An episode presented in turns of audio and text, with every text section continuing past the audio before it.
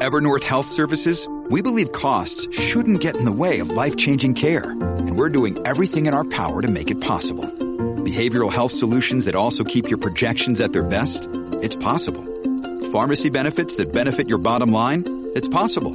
Complex specialty care that cares about your ROI? It's possible. Because we're already doing it. All while saving businesses billions. That's Wonder made possible. Learn more at evernorth.com slash wonder. Z93.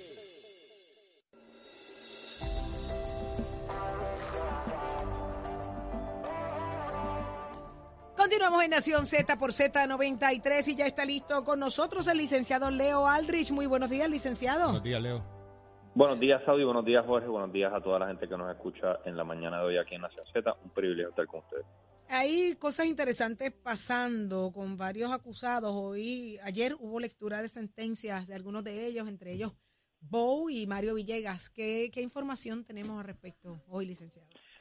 Bueno, me parece que el señor Villegas va a ser sentenciado en la mañana de hoy. Hoy, que perdón. la sí, eh, ayer Bow, como como tú bien señalas, Saudi, fue sentenciado a 24 meses de prisión y en el día de hoy las guías que le corresponden a, a Villegas, que es uno de los que era dueño de la asfaltera JR Asphalt, las guías son 46 a 57 meses, sin embargo la defensa está solicitando que se le sentencia a 23 meses y el argumento, eh, hay un argumento procesal y uno sustantivo.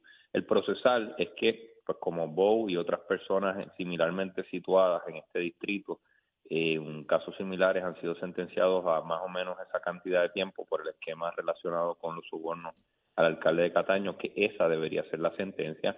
También que esa sentencia, alrededor de 23, 24 meses, es el promedio de lo que reciben a través de los Estados Unidos personas sentenciadas por primera vez, como es el caso de del que va a ser sentenciado hoy, eh, que no tienen historial criminal, que están acusados por por eh, bribery, este, por soborno.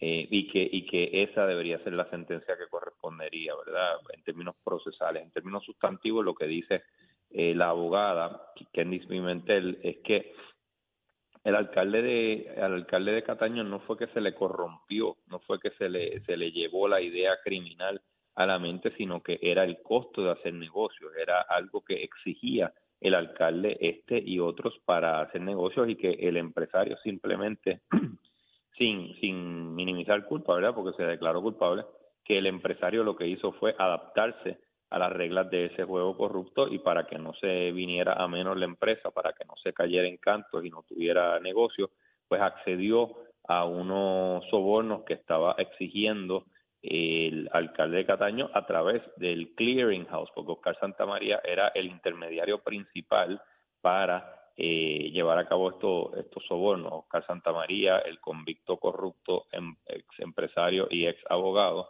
eh, obviamente reconoció reconoció que no iba a poder hacer absolutamente nada y que iba a pasar mucho tiempo en prisión y pues por eso empezó a cooperar desde temprano y se llevó enredado a todo el mundo que pudo.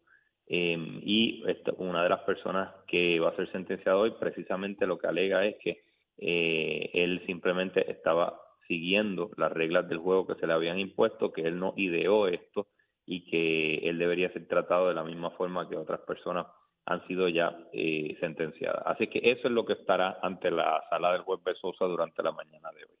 Así que estamos hablando de una persona que en gran medida está, se le acusó, ¿verdad?, del, del tema del mantenimiento, alquileres. Este es el de, el de la famosa guagua que se le alquiló al alcalde. Este es el del Rolex Pepsi que se le entregó al alcalde. Y la otra figura que estamos hablando, en este caso de, de Mario Villegas, es asfaltero. Así que aquí ya comienza entonces todo esto a, a caer en tiempo, Leo. Eh, pero las sentencias casi todas, yo estaba comentando con Eddie hace un rato que las sentencias casi todas han sido dos años o menos eh, y algunas multas. No vemos 15 años, 20 años, como quizás en otros casos. eh, No vemos 15 años Bueno. o 20 años, eh, Leo, como quizás en otros casos. El, el, sí, el, en el caso de, de la mañana de hoy, el acuerdo es para un delito y el caso de, de Santa María y otros casos, el- los acuerdos son tienen un cap, un tope de cinco años. El delito, lo más que el delito por el que se declaran culpables, lo máximo que provee es por es para cinco años.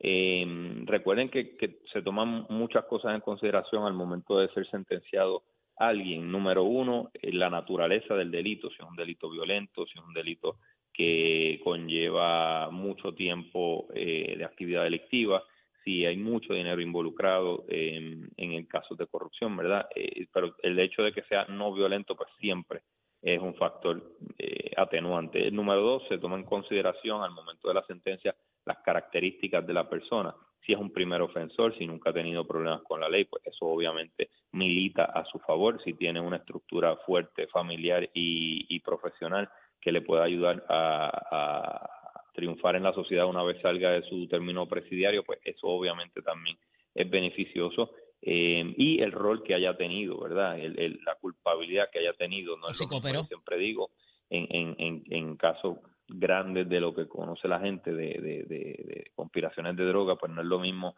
el bichote o el que traía la droga o el que manejaba la droga que el muchacho que vendía en la esquina. Siempre la culpabilidad se va a medir a base de, exactamente las acciones que llevó a cabo la persona y pues eso también está aquí presente, va, va a haber un grado de, de, se va a tratar de medir por parte del fiscal, por parte de la defensa y por parte últimamente, ¿verdad? del juez cuál es el grado de, responsabilidad. Estamos viendo esta oleada reciente de los empresarios que de ordinario habíamos estado acostumbrados a que pagara el político eh, o la figura, eh, ¿verdad?, que tiene que ver con gobierno y que el empresario siempre saliera bien. Esto es un mensaje que quizás está mandando la Fiscalía Federal de que nadie va a estar impune de hacer estos acercamientos, de ofrecerlo o de recibirlo. Pues puede ser, Eddie, porque ciertamente en términos estrictamente jurídicos el delito eh, implica a todo el mundo, no no hay se trata la ley trata de, de, tratar a todo el mundo por igual y no y no hay mayor culpabilidad eh, cuando uno es político que cuando uno es empresario. Sin embargo, pues ciertamente como tú bien señalas, las autoridades siempre se habían enfrascado, se habían concentrado en la, los funcionarios electos por varias razones, por dos razones principales me parece a mí. La primera y más pública es que pues el funcionario electo tiene la confianza del pueblo, el pueblo ha depositado su confianza en él o ella y pues se le exige un mayor estándar y, maneja recursos eh, públicos, ¿verdad? Recursos que tú y yo pagamos mediante nuestras contribuciones y por eso hay que tenerle ojo avisor a ellos. Eh, una razón segunda, la segunda razón que yo creo que, que nadie la menciona, pero que es importante, es que para el, para el fiscal, para el Departamento de Justicia Federal, especialmente para ciertos fiscales, eso es una estrellita, llevarse eh, en un procesamiento criminal a un político, si hay ¿verdad? evidencia más allá de toda, toda duda razonable. Pues el empresario a veces nadie sabe quién es. Claro, claro, pero eso es una movida que ciertamente es un logro para esas carreras jurídicas y, y creo que por, por esas dos razones, uno, la pública, la que todos conocemos, que es que los políticos manejan fondos públicos y tienen y tienen esa gran responsabilidad y que tenerle ojo avisor y la segunda que yo creo que obviamente también juega un rol en esto es que pues eh, cuando cuando el Departamento de Justicia Federal o un fiscal eh, estatal o federal en particular tiene un procesamiento criminal de un político pues puede adelantar eh, la, las metas profesionales que, que pueda tener esa persona en términos jurídicos. Ahí está. Muchísimas gracias, licenciado Leo Aldrich, por su análisis gracias, tan completo. Gracias a ustedes. Gracias a ustedes por la oportunidad. Lo escuchaste aquí en Nación Z por Z93. Dímelo, Jorge. Muchísimas gracias a Saudi. Llegó el momento de hablar de hipotecas Puerto Rico y ya está con nosotros, como todos los miércoles, para traernos información de primera mano y orientarle sobre este tema. Dalma Acevedo de RF Mortgage. Buenos días, Dalma. Buenos días, Jorge. Buenos días al público que nos sintoniza en la mañana de hoy. Dalma, mucho pasando en el ambiente hipotecario. La gente está buscando por ahí comprar casa, buscar los eh, elementos necesarios para así hacerlo, los elementos de precualificación. Pero vamos a hablar de qué está pasando. ¿Qué está pasando con el financiamiento de vivienda, la ley 87 y lo que también se le conoce como el FHA Boricua? Ese es así, Jorge. Este producto es sumamente atractivo. No todas las instituciones bancarias lo trabajan. Nosotros en RF lo tenemos disponible desde hace muchísimos años, como siempre, ¿verdad? Que siempre tenemos toda la gran mayoría de los productos hipotecarios. ¿Y qué ventajas le provee al consumidor este producto hipotecario? Para empezar, este producto le permite al consumidor financiar el 98% del precio de venta, o sea, hasta un poquito más que FHA. ¿ok? Lo que, lo que hace este producto sumamente atractivo. A través de este tipo de financiamiento yo puedo cualificar una persona que trabaja por cuenta propia. Sabemos que para este tipo de financiamiento existen algunas limitaciones y es una ventaja que una persona que trabaje por cuenta propia lo podamos cualificar a través de este tipo de financiamiento. Así que ahí tenemos una opción buena de financiamiento donde puedo prestarle una cantidad bastante alta porque tendría que dar solamente un 2% de pronto. Pero para lo más que utilizamos, este tipo de financiamiento es para los condominios, que lo hemos hablado en muchas ocasiones. Mucha gente a veces nos pregunta, pero es que este condominio no cualifica para FHA, no cualifica para Fannie Mae. Esto es por unas cuestiones de los seguros y lo que piden en Estados Unidos versus lo que pide la ley en Puerto Rico. Y esta limitación, pues, lo lleva a que muchos condominios en Puerto Rico no cualifican. Este tipo de financiamiento puede permitir que una persona que va a comprar en un condominio pueda financiar también el 98% del precio de venta. Así que es sumamente atractivo. y brutal. Eso es que en, un préstamo rural es el 100%, aquí tienes un 98%. Eso un 98%. Así que es una ventana de oportunidad. Mucha gente no lo habla, no lo comenta. Eh, nada más lo utilizan para condominios, cuando ciertamente también lo pudimos utilizar para condominios, lo podemos utilizar para la compra de una casa y lo podemos utilizar para clientes que trabajen por cuenta propia. Es bien importante, ¿verdad? Que si trabaja por cuenta propia, le van a pedir la evidencia de erradicación eh, de planilla, aunque no necesariamente rinda lo que se gana por cuenta propia en la planilla, pero sí es bien importante que tenga la evidencia, ¿verdad?, de erradicación de planilla porque se lo van a solicitar. Así que ciertamente es una ventana de oportunidad y es bien importante que los consumidores sepan que eh, pueden ver en este producto Ley 87 o FHA Boricua, que es un, nombre un poquito criollo que le pusieron hace muchos años, tienen esa opción de financiamiento, ah, ya sea para este producto o para todos los demás productos que tenemos en RF, tienen que hacer, Jorge. Tienen que llamar al 782-8255, rapidito, llamar a las 8 de la mañana, 782-8255, o seguir la gente de RF Mortgage en las redes sociales, que son cuáles, Dalma. Estamos en Facebook, estamos en Instagram, nos pueden hacer sus preguntas y bien importante, que entren en su proceso de cualificación y que verifique si esta alternativa que hablamos en la mañana de hoy del producto Leo 87 FH Boricua puede ser la opción de financiamiento, que a lo mejor la, esa persona no lo había pensado y puede ser una alternativa de financiamiento. Así que oriéntese y busque la información. Y pendiente de las redes sociales de Nación Z, que también se hacen diferentes intervenciones donde en vivo Dalma contesta preguntas que usted tiene sobre diferentes aspectos de los temas que se estén tocando en estos temas hipotecarios. Así que usted sabe 782-8255, ya mismito, a las 8 de la mañana para que comience usted a orientarse sobre este y otros temas. Con la gente que sabe, con RF Mortgage. Gracias, Dalma. Esperamos su llamada. Buenos días.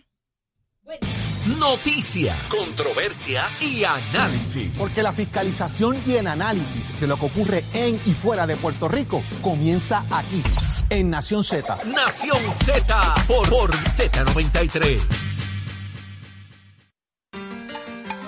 Y ya estamos con el secretario de Educación, el señor Eliezer Ramos. Muy buenos días. Buen día, licenciado. Buenos días. Hola, buen día para todos allá en el estudio. Gracias por estar con nosotros acá en Nación Z. Saudi le habla, eh, licenciado. Más de mil maestros eh, estarán recibiendo la, la, tan codiciada y esperada eh, permanencia. ¿Cómo se logra esto?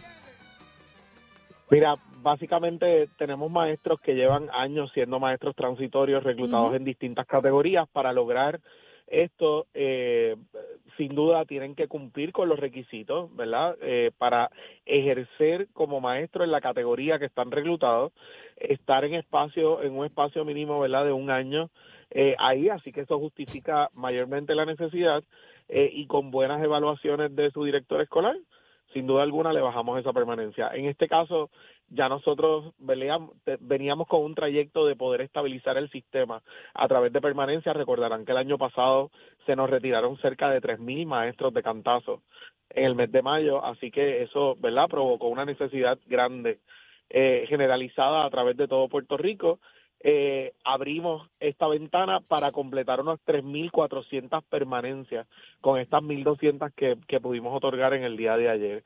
Así que para nosotros es una gran noticia tener un maestro eh, con permanencia, es tener un maestro estable que puede planificar su vida, que obviamente puede comprar casa, que puede comprar ¿verdad? su carro con mayor estabilidad eh, y a su vez tener una comunidad escolar estable, es un maestro que, que ya de por sí va a pertenecer a esa comunidad escolar y por ende, ¿verdad?, tener un sistema eh, muchísimo más estabilizado para cada regreso a clases, para cada bienvenida que le damos a los estudiantes e igualmente ese acoplamiento a lo que es una comunidad escolar.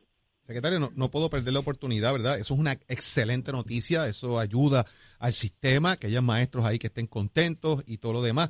Pero también en la mañana de hoy tuvimos acá a Israel Marrero, presidente del Sindicato Puertorriqueño de Trabajadores, sobre el tema de los 4.000 empleados que no recibieron, eh, no docentes, el, el, pago del premium pay. Y él dice de que pues, van a buscar la manera de que esto se dé. ¿El dinero está o no está disponible? Ellos han dicho pues que lo han llevado en repetidas ocasiones, que hubo cambio de personal, que se había ido la luz y no pudieron acabar con el tema, eh, entre otros elementos que fueron supuestamente excusas que le habían dado y que esto no se ha logrado. ¿El dinero está disponible o no está disponible? ¿Se acabaron los chavos de ALPA? No, el, el dinero está disponible, ¿verdad? Y quiero hacer un recuento. Eh, este personal, como, como el resto del personal del departamento, ¿verdad? Hablamos de unos 45 mil empleados que, que tiene el departamento como, como empleado, eh, han recibido distintos incentivos. El primero de los incentivos fue aquel incentivo de 5 mil dólares eh, que propulsaba la apertura de las escuelas y que incentivaba el regresar. Eh, luego de esto hay un incentivo de 1.500 trimestrales que sí han estado recibiendo. Esto es eh, una forma de paliar un poco lo que son los salarios de estos empleados, reconociendo que necesitamos trabajar en ellos, mejorarlos y eso es algo que se está haciendo. Eh, pero igualmente, eh, dentro de los espacios de trabajo con cada uno de los gremios surgió la necesidad de reconocer aquel personal que durante la pandemia, antes de que abrieran las escuelas, estuvieron inmersos en distintos trabajos que requerían exposición, ¿verdad? Y ese es el reclamo que ellos están haciendo. Nosotros sí procesamos muchas de esas planillas que contenían los nombres de, mucho de este personal. Estamos hablando eh, aproximadamente eh, de cerca de 20 mil empleados que estuvieron cobrando este incentivo durante las últimas quincenas. Eh, sí, hay un personal que ellos están levantando que no lo recibió. Desde el 15 de febrero nosotros tenemos el portal o lo que es eh, el portal del empleado disponible para el reclamo de cualquiera de estos incentivos. Así que personal que no lo recibió porque nosotros entendemos que no cumplió con los requisitos, porque eran unos requisitos